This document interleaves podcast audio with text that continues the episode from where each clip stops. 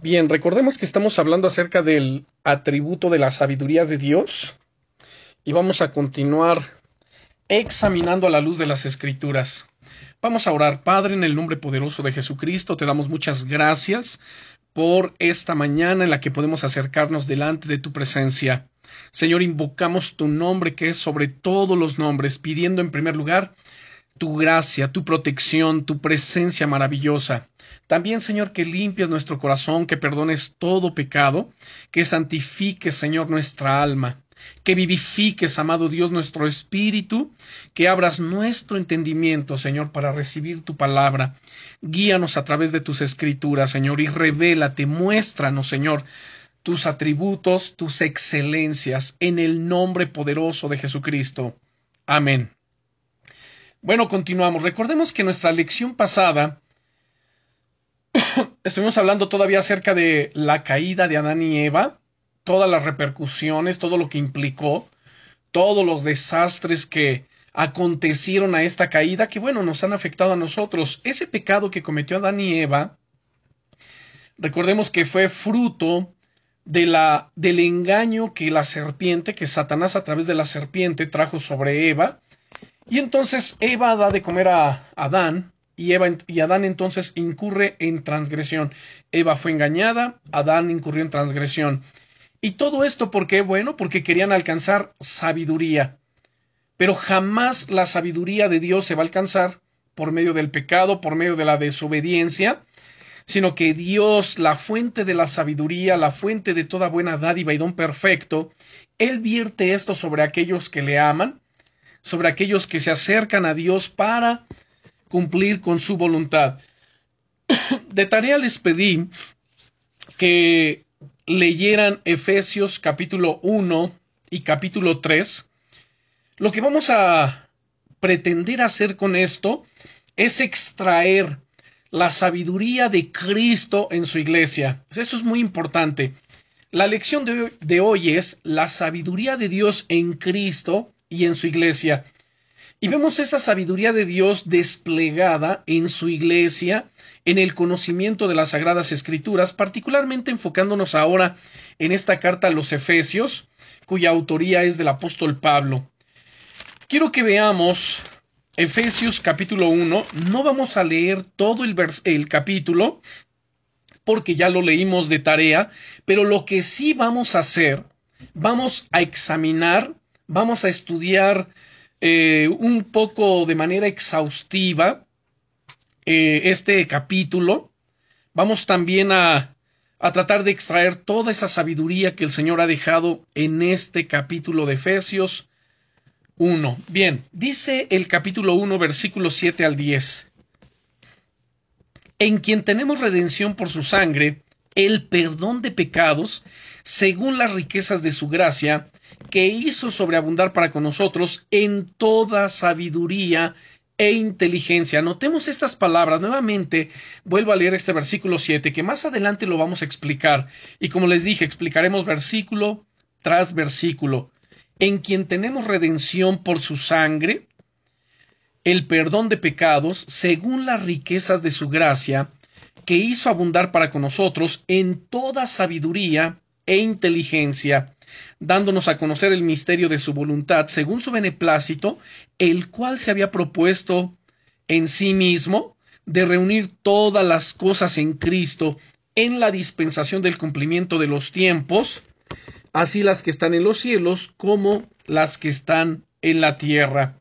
Tan solamente con estos versículos que acabamos de leer, del verso 7 al 10, podemos darnos cuenta esa profundidad, esa riqueza de sabiduría de Dios en Cristo Jesús y en su iglesia, la cual somos nosotros, todos los creyentes, todas las personas que hemos nacido de nuevo, que nos arrepentimos de nuestros pecados, que hacemos de Jesucristo el Señor de nuestras vidas, estos somos parte de su iglesia. Ahora bien,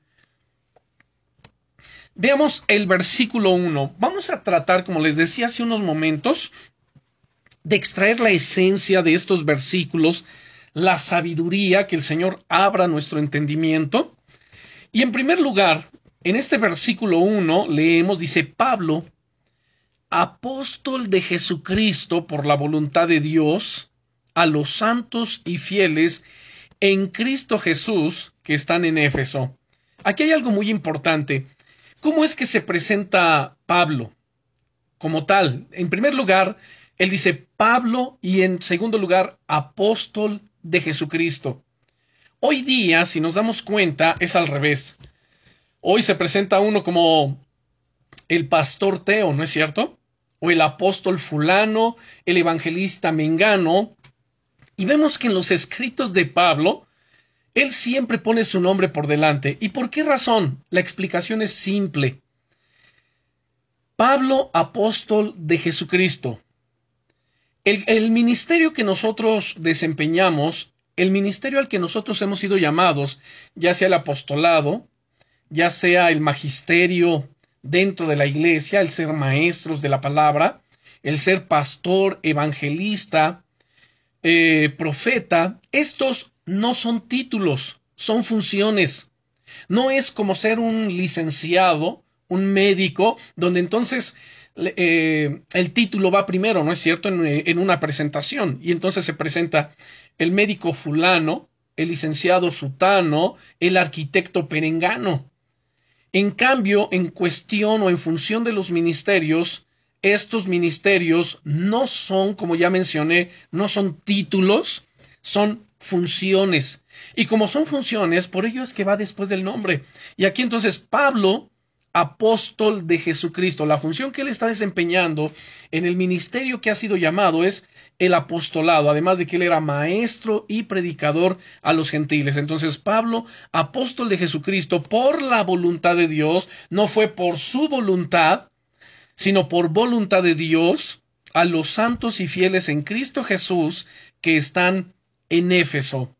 El apóstol Pablo escribió esta carta a la iglesia de Éfeso y a todos los creyentes a fin de darles una enseñanza profunda en la manera de nutrir y mantener la unidad de la iglesia.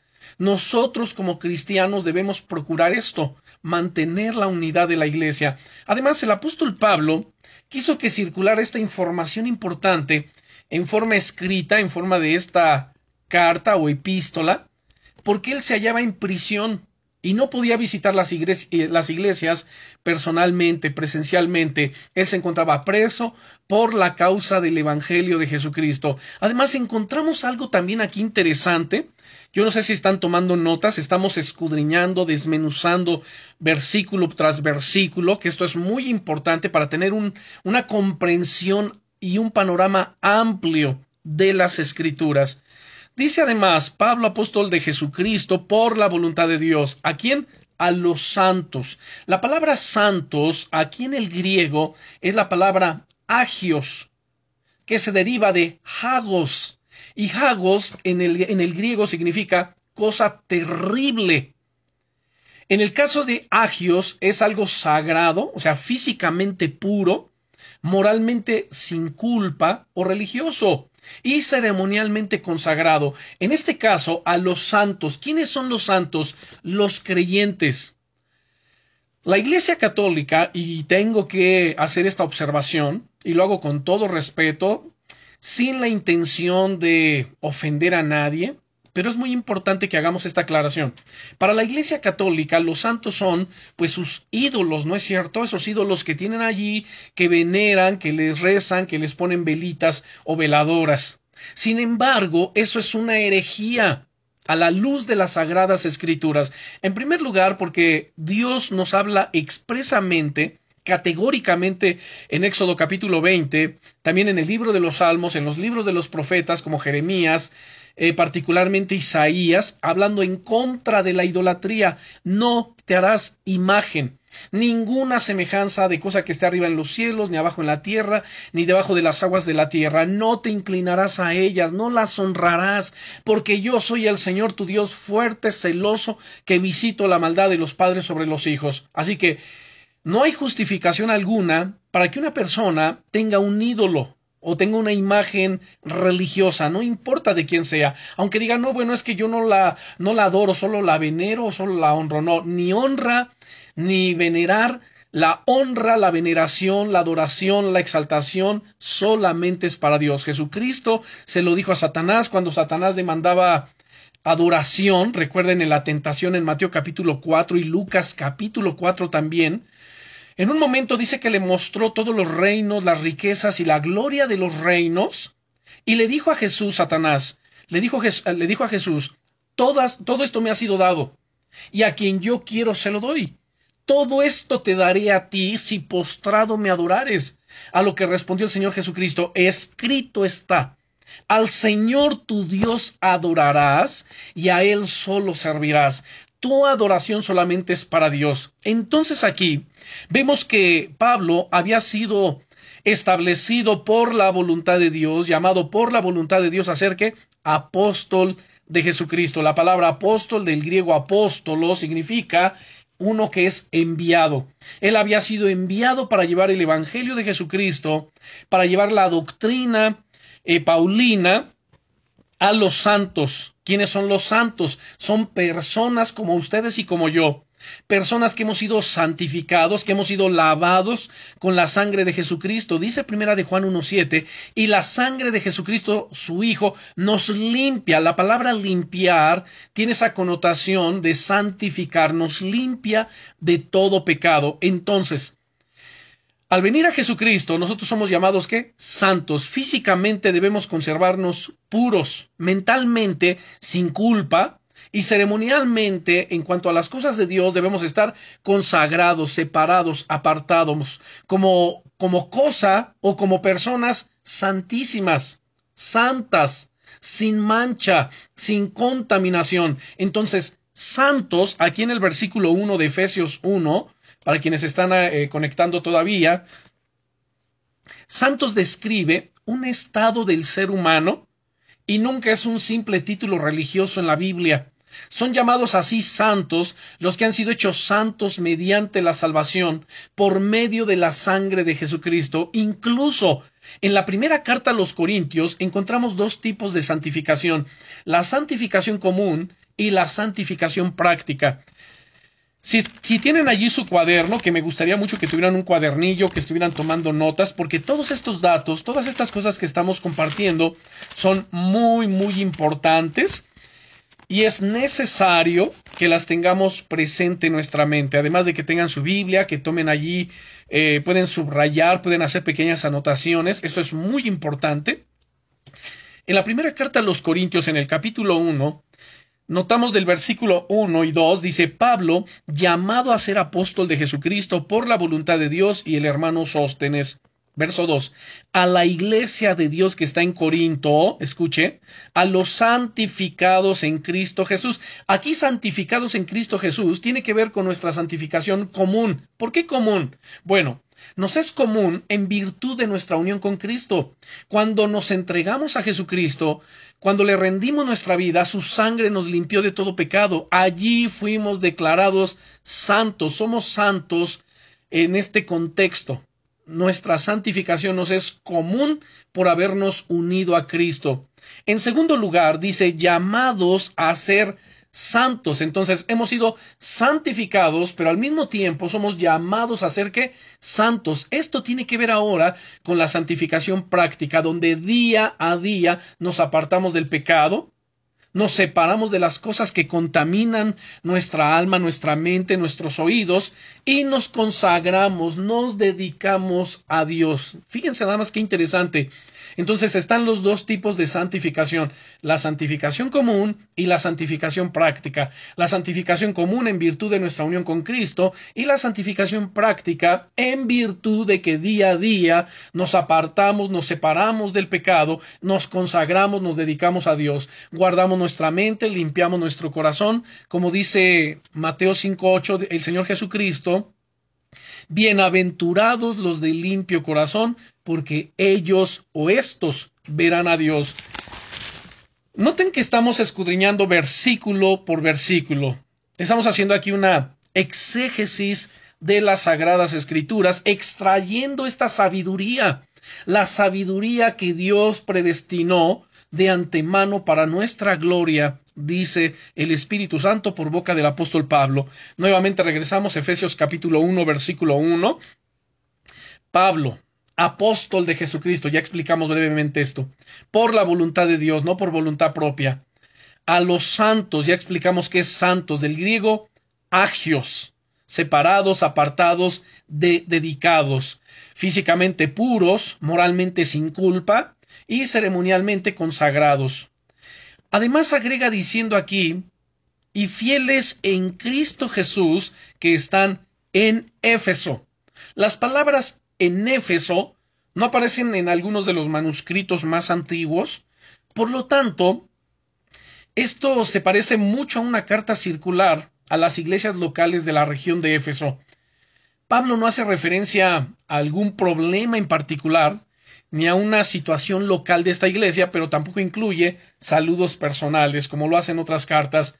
Además, en, en este contexto histórico, Hacía casi 30 años que Pablo era cristiano, ya tenía alrededor de 30 años siendo cristianos, desde su conversión en Hechos capítulo 9, recordarán ustedes cuando él iba camino a Damasco para aprender a los cristianos que invocaban el nombre de Jesús y que el Señor Jesucristo se le aparece en este camino. Bueno, él llevó a cabo tres viajes misioneros y estableció iglesias alrededor del mar Mediterráneo.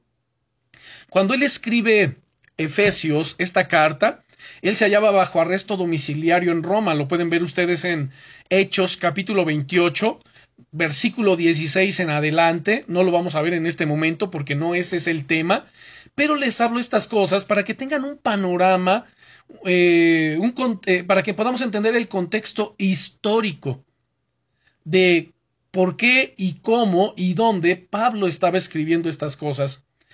Además, a pesar de hallarse preso, él tenía la libertad de recibir visitas y escribir cartas que él las envió. Escribió la carta a los filipenses, la carta a los efesios, la carta a los colosenses también. Y bueno, si alguien desea más información acerca de la vida del apóstol Pablo, que en, en algún otro momento estudiaremos su vida de este hombre, pero pueden ver su perfil en Hechos capítulo 9. Y esto, bueno, lo harían en otra ocasión. Ahorita nos centramos en este estudio que estamos llevando a cabo tan importante y tan interesante. Bien, entonces Éfeso fue una de las cinco ciudades mayores del Imperio Romano, junto con Roma, Corinto, Antioquía y Alejandría. El apóstol Pablo visitó por primera vez Éfeso en su segundo viaje misionero, según Hechos capítulo 18, versículos 19 al 21 y durante su tercer viaje misionero él permaneció allí casi tres años, según el capítulo 19 de los Hechos. Estos datos tómenlos ustedes, ahí hagan sus anotaciones y como les decía, al término de esta clase o en algún otro momento, ustedes pueden sentarse y poder revisar, checar, cotejar estos pasajes que les estoy dando. Entonces, más tarde, se reunió con los ancianos de la iglesia de Éfeso en Mileto, según Hechos capítulo 20, versículos 16 al 38. Y Éfeso era un centro comercial, político y religioso para toda Asia Menor. El templo a la diosa Artemisa, que Diana es su equivalente romano, se hallaba localizado allí. Ahora, este dato que les estoy dando es muy importante que lo tengamos en mente.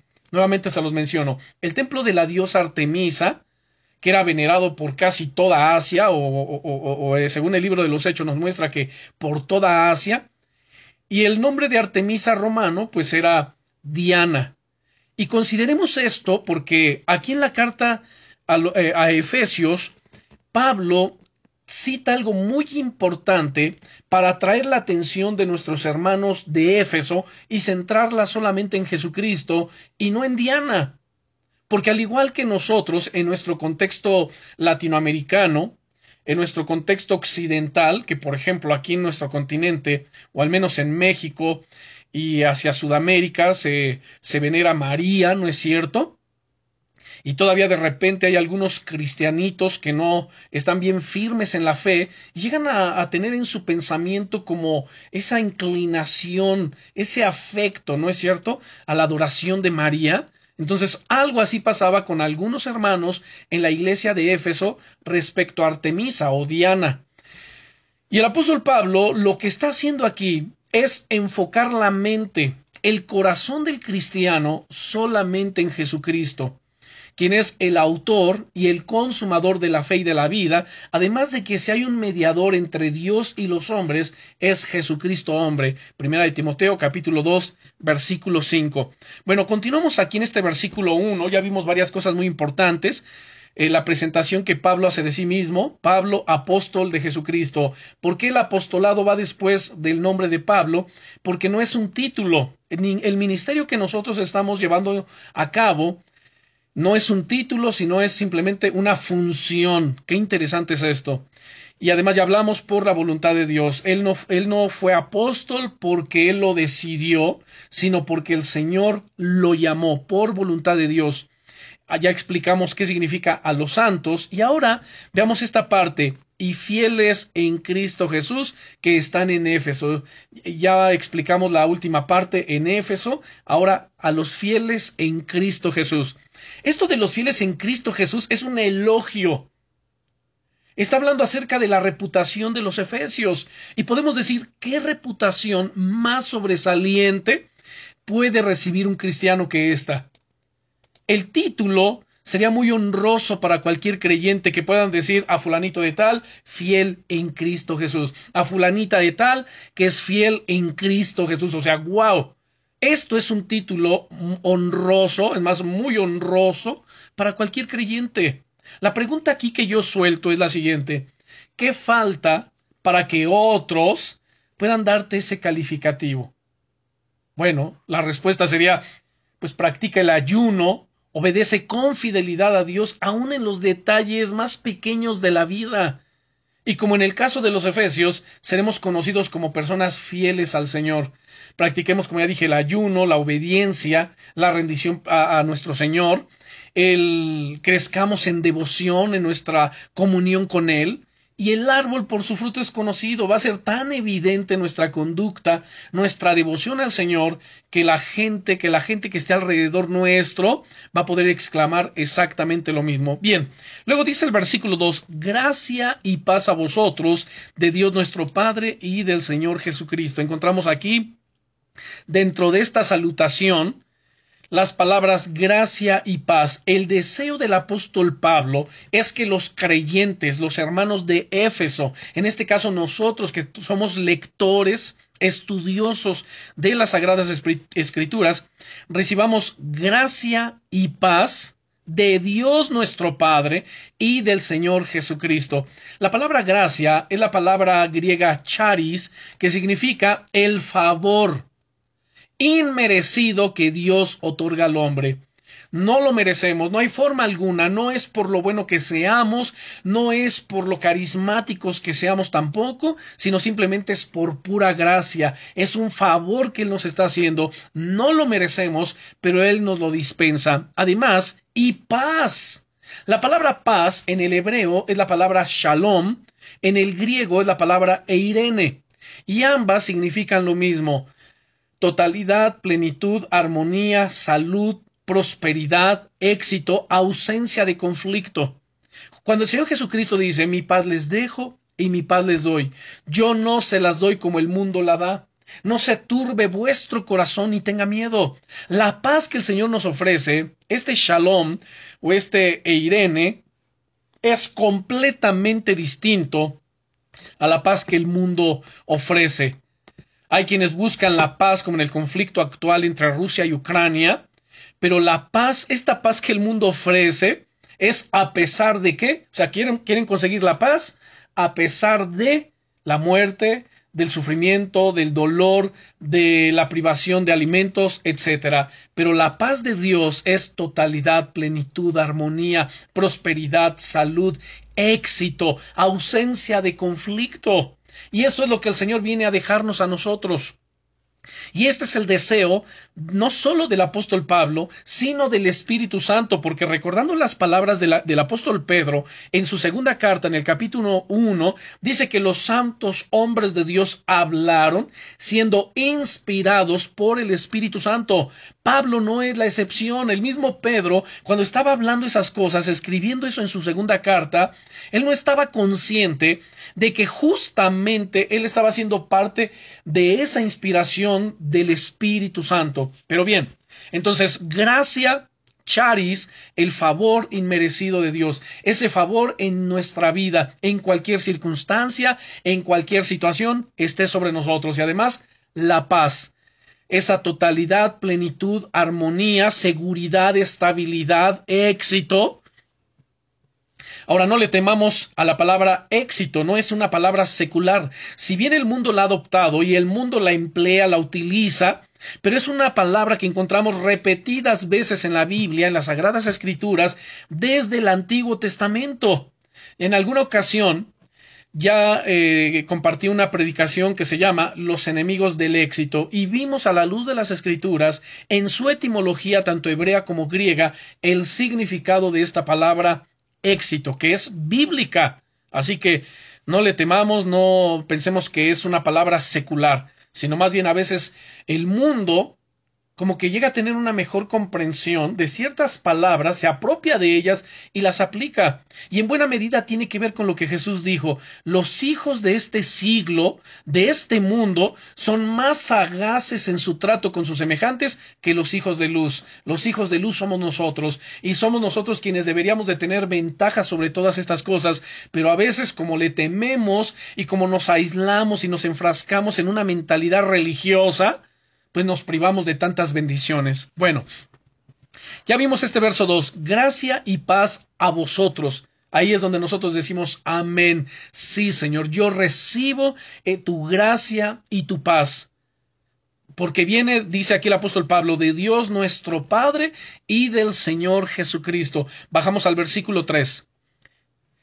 Bendito sea el Dios y Padre de nuestro Señor Jesucristo, que nos bendijo con toda bendición espiritual en los lugares celestiales en Cristo Jesús. Noten esta expresión gloriosa, que nos bendijo, no nos bendecirá, que nos bendijo con toda bendición espiritual en los lugares celestiales. Ahora, alguien preguntará, ¿y qué significa esto? En primer lugar, permítanme decir lo siguiente y hacer esta observación. Cuando se tiene una teología pobre, cuando no hay un conocimiento amplio sobre la teología, la hermenéutica, la exegética, sobre la síntesis bíblica, sobre muchas otras cosas, es fácil tomar un texto, sacarlo de su contexto y darle el sentido que sea. Y este es uno de los textos que arbitrariamente los falsos maestros de la palabra saben extraen y le dan cantidad de sentidos y lo emplean incluso los falsos maestros del evangelio de la prosperidad. Oh, es que el Señor ya nos bendijo y tu bendición espiritual y tu bendición material, tu carro, tu casa, tu todo está en los lugares celestiales y ahora reclámalo y recíbelo y viene porque es tuyo, etcétera. A ver, vamos a entender realmente ¿A qué significa, o sea, qué es lo que significan estas palabras? Porque si comenzamos a darle un sentido distinto, estamos haciendo no una exégesis, sino una eisegesis. La exégesis es dejar que el texto hable por sí mismo en su contexto. La eisegesis es decir cosas y poner cosas que el texto no dice. Es como poner eh, palabras en la boca de Dios que Dios nunca dijo. Entonces, que nos bendijo con toda bendición espiritual en los lugares celestiales. Significa que en Cristo Jesús tenemos todos los beneficios de conocer a Dios. ¿Y cuáles son esos beneficios? ¿Cuáles son esas bendiciones espirituales? Número uno, salvación, adopción, perdón, visión, dones del Espíritu Santo que encontramos en 1 Corintios capítulo 12, el dunamis, es decir, el poder para hacer la voluntad de Dios, según Hechos capítulo 1, versículo 8, esperanza de vida eterna con Cristo.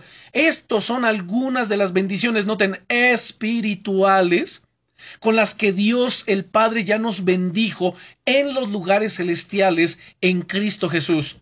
Por el hecho de vivir en una relación íntima con Cristo, podemos disfrutar de estas bendiciones ahora Cuando habla de los lugares celestiales, significa que las bendiciones son eternas, es decir, no temporales, y las bendiciones vienen de los lugares celestiales en Cristo, o sea, no del reino terrenal de la diosa Diana. Recuerdan que estábamos hablando que en Éfeso se encontraba el santuario de la diosa Diana o Artemisa, y entonces la gente allí pensaba que las bendiciones que recibían que la prosperidad y todas las cosas buenas las recibían de Diana o, de, Artemisa. Sin embargo, el apóstol Pablo les está enseñando que hemos sido bendecidos con toda bendición espiritual en los lugares celestiales en Cristo, no en Diana, no en Artemisa, sino en Cristo. Ahora, para la mentalidad mexicana, latinoamericana o americana en general, es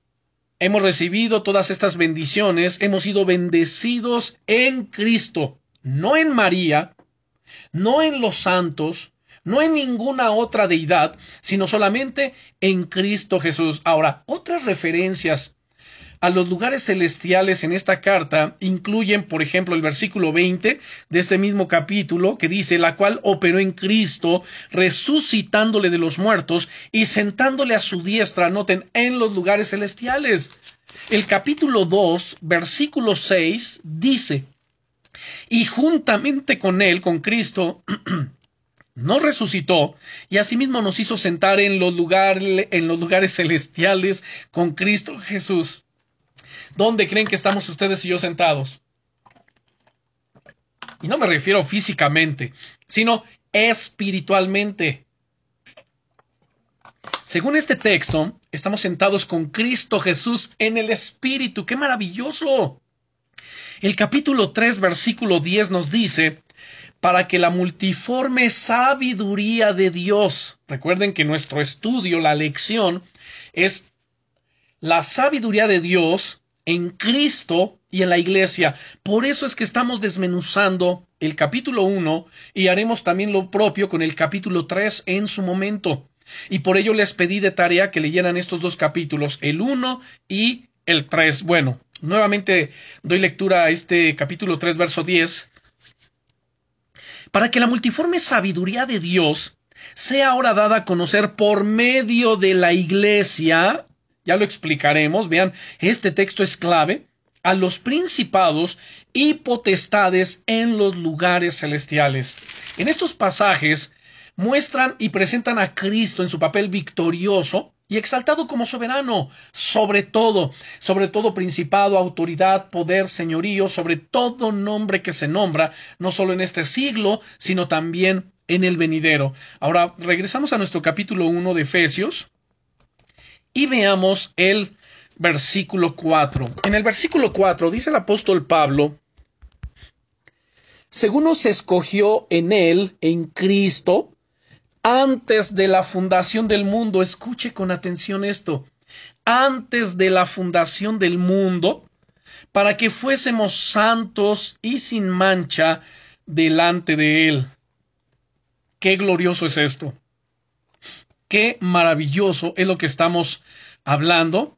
Quizá para alguien de repente diga, wow, hay tanta sabiduría, tanta enseñanza, tanto conocimiento en estas palabras, que de repente la mente natural, o sea, nuestra mente finita, como que dice, wow, es mucha información, es mucho conocimiento.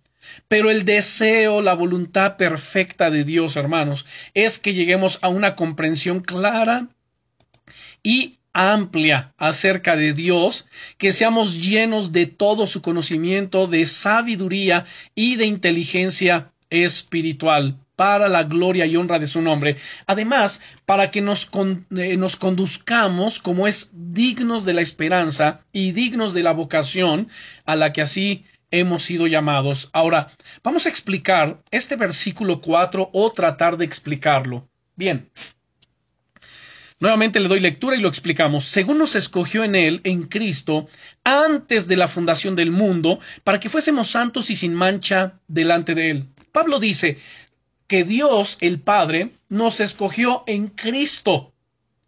Esto de nos escogió en él, en Cristo, es para enfatizar que la salvación depende por completo de Dios. No somos salvos porque lo merezcamos. Ya he utilizado el siguiente ejemplo, ¿no? Las palabras que de repente hay quien dice, bueno, es que yo no sé qué hice en mi vida, yo no sé qué habré hecho para que Dios ahora me recompense, para que Dios me haya llamado. Permítanme decirles y con todo respeto, no hicimos absolutamente nada bueno. Nada. Aún lo mejor de nosotros, aún lo mejor del ser humano, es sucio delante de los ojos de Dios. El, profeta Isaías dice, ciertamente nuestras justicias, o sea, lo más justo, ciertamente nuestras justicias son como trapos de inmundicia delante de Dios, así que no hay forma alguna en que podamos obtener una pizca de salvación por nosotros mismos. Entonces, no somos salvos porque lo merezcamos, sino por la charis, por la gracia de Dios que se nos da gratuitamente. La gracia es el favor inmerecido. Efesios 2.8 nos dice, porque por gracia sois salvos por medio de la fe, y esto no es de ustedes, o sea, no hay mérito alguno en el ser humano, pues es un don de Dios, no por obras para que nadie se gloríe. No influimos en la decisión de Dios para que nos salve. Lo hizo de acuerdo con su plan con su gracia, con su misericordia. Por lo tanto, no hay lugar para creer que la salvación dependa de nosotros, ni lugar para el orgullo. Y esto desmorona la herejía que aún dentro de, algunas congregaciones, dentro de algunos eh, eh, púlpitos e institutos y seminarios teológicos se ha infiltrado. ¿Cuál es? El arminianismo. El arminianismo dice que la salvación se pierde. El arminianismo dice que Jesucristo murió por nosotros, dio su vida, derramó su sangre para el perdón de nuestros pecados y que cuando vienes a Cristo en ese momento eres perdonado, eres salvo. Hasta ahí vamos bien, ¿no es cierto? Hasta ahí es correcto. Pero lo que ya no es correcto y se torna en una herejía es lo siguiente, que una vez que tú eres salvo, ahora depende de ti permanecer salvo. Es decir, tienes que portarte bien, no tienes que pecar para que no pierdas tu salvación, porque si tú pecas, pierdes tu salvación. Ahora, tampoco nosotros, porque alguien puede decir, ah, entonces ustedes argumentan que podemos pecar, hacer y deshacer. No, porque el que es santo debe santificarse cada día, y ya lo expliqué al inicio de esta enseñanza en el versículo 1. La doctrina correcta es es cierto, Jesucristo murió por nosotros, dio su vida en la cruz del Calvario, derramó su sangre para el perdón de nuestros pecados, y toda persona que viene a Jesucristo arrepentido recibe el beneficio de la salvación el perdón de sus pecados, ya es salvo a partir de ese momento y el Espíritu Santo opera en él el, eh, lo que conocemos teológicamente como la regeneración o bíblicamente, digo porque está aquí en las escrituras en San Juan capítulo 3, el nuevo nacimiento. Y a partir de allí, el cristiano debe caminar en santidad, no por temor de que pierda su salvación, porque la salvación no se pierde. Dice la Biblia en San Juan 3:16, porque de tal manera amó Dios al mundo que ha dado a su Hijo unigénito para que todo aquel que en él cree no se pierda, mas tenga vida eterna. Cuando vienes a Cristo y lo haces el Señor de tu vida arrepintiéndote de tus pecados, que recibes vida eterna. No es una vida temporal, es vida eterna. Y la, el sacrificio de Jesucristo es perfecto, tan perfecto que no hay nada en absoluto que el ser humano pueda hacer para agregarle algo a la salvación. Nada. Es perfecta. Ahora, el que es salvo debe caminar en consecuencia, en obediencia, no, no porque eh, piense que va a perder su salvación, sino como fruto de que es salvo por agradecimiento, por gratitud, por amor a Dios, solamente por ello. ¿Se dan cuenta que es muy distinto el pensamiento bíblico de sana doctrina al pensamiento arminiano herético de que, bueno, ya fuiste salvo hoy y ahora depende de ti guardar tu salvación? O sea, quien piensa de esa manera está diciendo que el sacrificio de Jesucristo no fue perfecto, que el sacrificio de Jesucristo es incompleto y hay que agregarle las buenas obras. Eso es el legalismo. Y el extremo, eh, el otro extremo es el antinomismo, que ya lo hemos explicado en otras ocasiones, que tiene que ver con estar en contra de toda ley. Bueno, el misterio de la salvación porque para algunos es eso, es un misterio y para nosotros también lo era, pero ahora nos ha sido revelado. Bueno, el misterio de la salvación se originó en la mente eterna de Dios mucho antes de que nosotros existiéramos. Es difícil entender cómo Dios pudo aceptarnos, pero gracias a Él somos santos e inocentes ante sus ojos. ¿Y por qué inocentes?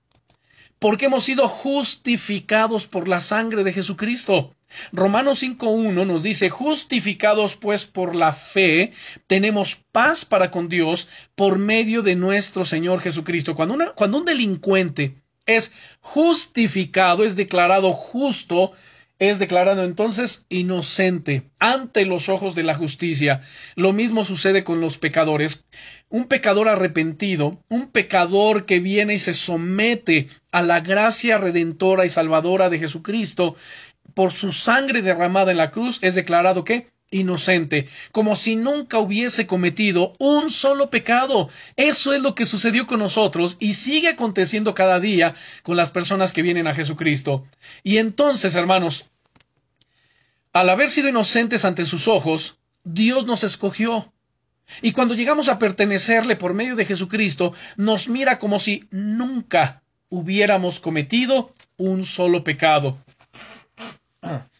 El único que recuerda los pecados es el diablo. Y luego, y siempre te está recordando y te acuerdas que tú hiciste, y recuerdas, no seas hipócrita, cómo es que ahora tú levantas tus manos y vienes a Dios, y se encarga de utilizar gente para hacernos traer culpa al corazón, condenación, ¿Cuántas veces no has escuchado esto? Ya te arrepentiste, ya viniste al Señor, Él te perdonó y te limpió, pero entonces el diablo usa a alguien cercano a ti y dice, ay, por favor, si te acuerdas que estabas haciendo esto el otro día, es más, hace unos instantes, no me digas que ahorita ya te arrepentiste, no seas hipócrita, esa es la voz del diablo.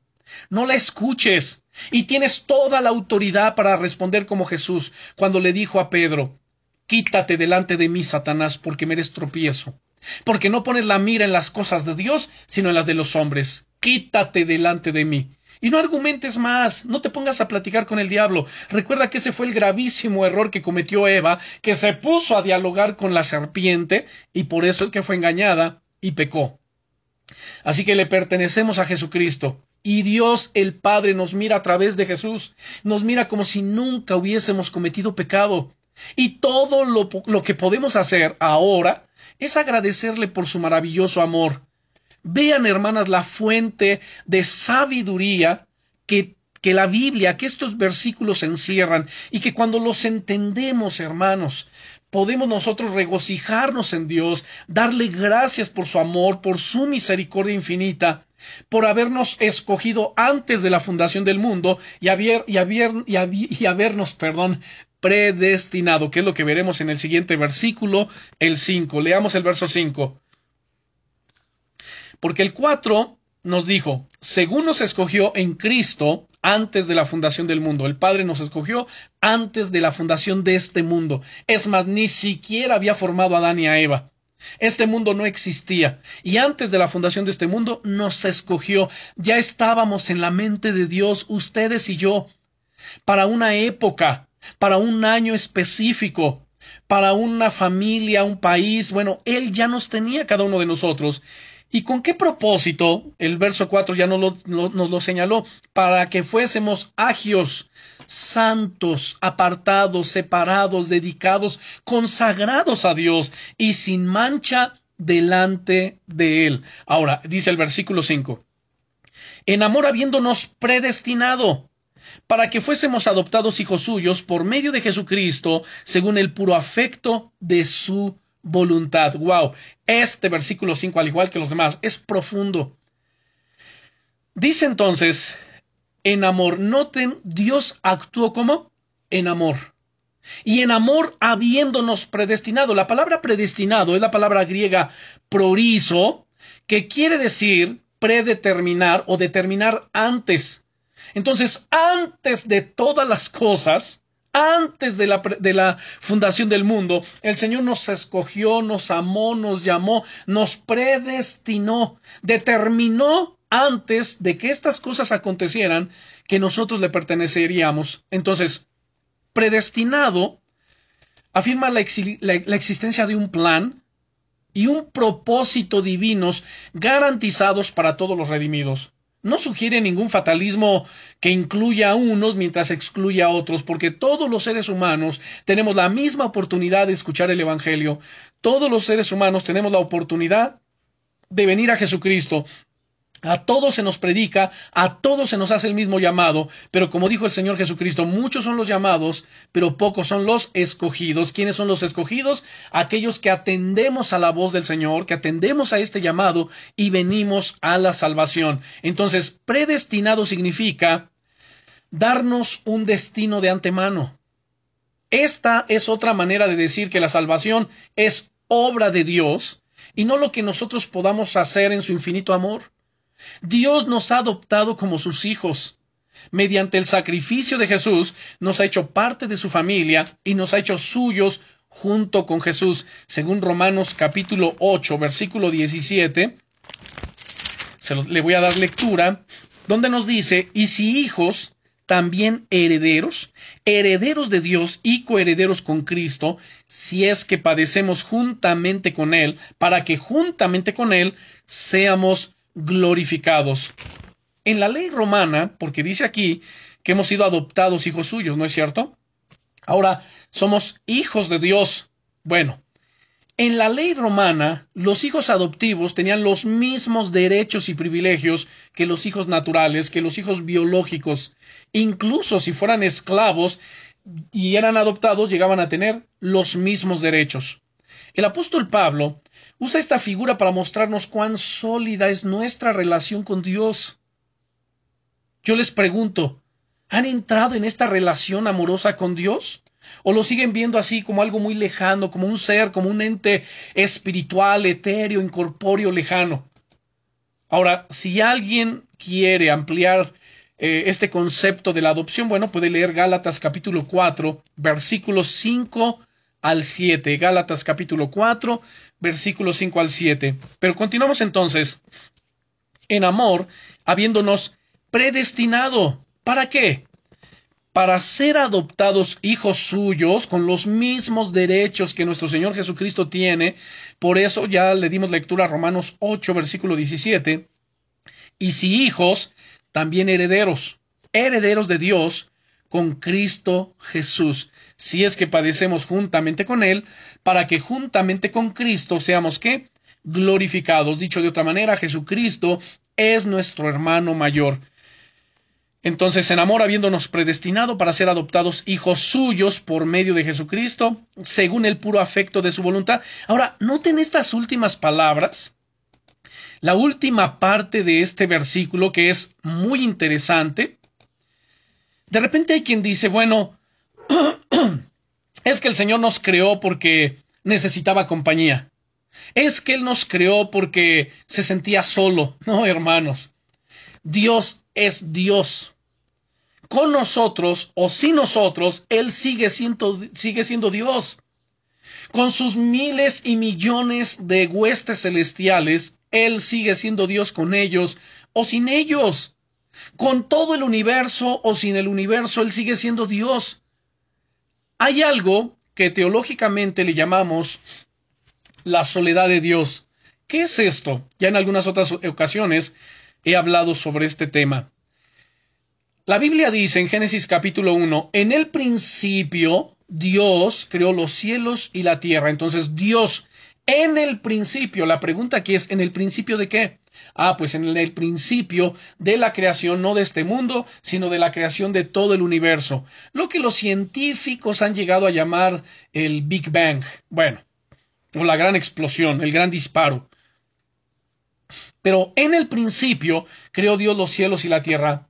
Pero ¿qué había antes de ese principio? Antes de ese principio hubo lo que también teológicamente le llamamos la eternidad pasada. En esa eternidad pasada Dios estaba allí habitando solo, en soledad.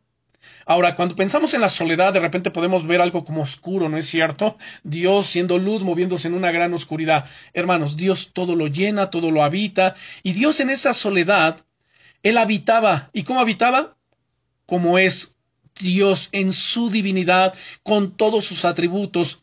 su omnisciencia, su omnividencia, su omnipresencia, su eternidad, su poderío. Eh, recuerden que Él es el Todopoderoso, Él es el Shaddai, con su amor, su justicia, su santidad, su bondad, etcétera, etcétera, etcétera. Bueno. Y entonces de repente Dios comienza a crear. ¿Y por qué creó? ¿Porque se sentía solo? Porque necesitaba ángeles que le alabaran, porque de repente hay quienes se han atrevido a hablar semejantes herejías, a exponer, a enseñar y a decir, bueno, y entonces Dios comienza a crear porque se sentía solo, y entonces por eso es que los ángeles le alaban, porque necesitaba que le alaben. Iglesia, a ver, levanta tus manos y alaba, porque Dios necesita tu alabanza. Error, eso es herejía. Número uno, Dios no necesita la alabanza de nadie. Con nuestra alabanza, sin nuestra alabanza, Él sigue siendo Dios. Él creó los ángeles y las huestes angelicales por el puro beneplácito de su voluntad, no porque necesitara nada. Si Él necesitara algo, no sería Dios. Pero Él es Dios. Él no necesita qué? Nada. Dice este versículo 5, por esto es lo que estamos eh, observando, la última parte, y que Él creó todas estas cosas y que Él nos escogió antes de la fundación del mundo, nos predestinó para que fuésemos santos y sin mancha, según el puro afecto de su voluntad. ¿Por qué nos creó? Por el puro afecto de su voluntad, porque le plació, no porque haya tenido necesidad alguna de nada. Él no necesita nada. Él está completo en sí mismo, pero Él quiso, por el puro afecto de su voluntad, crearnos y compartir con nosotros su gloria, su presencia, su amor, su gracia, su bondad. Quiso hacernos partícipes en su reino eterno. Vean qué glorioso es Dios. Qué maravilloso es nuestro Señor. ¿No es cierto que nos sorprende? Por ello Pablo dice, oh profundidad de la sabiduría y de la ciencia de Dios. Vean cuánta sabiduría encontramos en estos pasajes. Ahora vamos a ver el versículo 6. Dice en el verso 6, para alabanza de la gloria de su gracia, con la cual nos hizo, nos hizo aceptos en el amado. La palabra alabanza es la palabra griega epainos, epainos, y epainos significa aprobación, encomio, elogio. Entonces, epainos expresa no solamente alabanza por lo que Dios hace por nosotros, sino también por lo que Él es reconociendo su gloria. Por ello le alabamos, le exaltamos, le bendecimos, le glorificamos y ya dejamos bien en claro, no porque Él tenga necesidad de oír alabanza, Él no tiene necesidad. Más bien nosotros somos los que necesitamos alabarle, adorarle, bendecirle, exaltarle, reconocer su grandeza, su amor, su poderío, su benevolencia para con nosotros. Es por ello. Además, con la cual nos hizo aceptos en el amado. Entonces, para alabanza de la gloria de su gracia, con la cual nos hizo aceptos en el amado. Esto significa que Dios nos aceptó por gracia. Ya explicamos, ¿no? La gracia, el charis, el favor inmerecido que Dios otorga, al hombre. Entonces, nos aceptó por gracia a pesar de que no lo merecíamos. Y ahora pertenecemos a su querido y amoroso Hijo Jesucristo. Ahora encontramos también la palabra aceptos. Dice que fuimos aceptos en el amado. Y aceptos significa literalmente agraciados por la gracia. ¡Wow! No sé si la mente nuestra alcanza a comprender a entender el concepto de estas palabras. Entonces, aceptos en el amado significa literalmente agraciados por la gracia. En Cristo es un término recurrente que designa la esfera en que tiene lugar toda salvación y el ámbito en el cual se realizan los propósitos del reino de Dios. Entonces, si me permiten darle lectura desde el verso 3, Bendito sea el Dios y Padre de nuestro Señor Jesucristo, que nos bendijo con toda bendición espiritual en los lugares celestiales en Cristo. Ya explicamos todo esto. Según nos escogió en él antes de la fundación del mundo, para que fuésemos santos y sin mancha delante de él. Noten, para que fuésemos qué? Santos y sin mancha. Debemos caminar cada día delante de su presencia en santidad, guardando nuestra vista, guardando nuestros oídos, guardando nuestra mente, guardando nuestra boca, nuestro corazón, para andar santos y sin mancha delante de Él, en amor habiéndonos predestinado para ser adoptados hijos suyos por medio de Jesucristo, según el puro afecto de su voluntad, para alabanza de la gloria de su gracia, con la cual nos hizo aceptos en el amado. Y bueno, hasta aquí llegamos el día de hoy en esta enseñanza, y si Dios nos permite, en nuestra próxima lección continuaremos a partir del versículo 7. Oremos, Padre, en el nombre poderoso de Jesucristo. Te damos gracias, Señor, por esta enseñanza y te damos gracias por la riqueza de sabiduría que encierra tu palabra. Cuánto conocimiento, cuánta enseñanza, Señor, encontramos en estos versículos. Y todo esto es para nosotros, para que nos conduzcamos como es dignos del llamamiento que tú nos has hecho. Padre, muchas gracias. Gracias por la salvación que nos has otorgado en Cristo Jesús y la adopción que hemos recibido. Gracias porque ahora tenemos los mismos derechos que tiene Jesucristo tu Hijo. Gracias, amado Padre. Gracias por tu Espíritu Santo que habita en nosotros. Ayúdanos, Espíritu de Dios, fortalécenos para conducirnos, Señor, como corresponde en esta vida, alabando, honrando, bendiciendo y dando gloria a nuestro Padre Celestial por medio de Jesucristo, nuestro Señor y nuestro Salvador. Amén.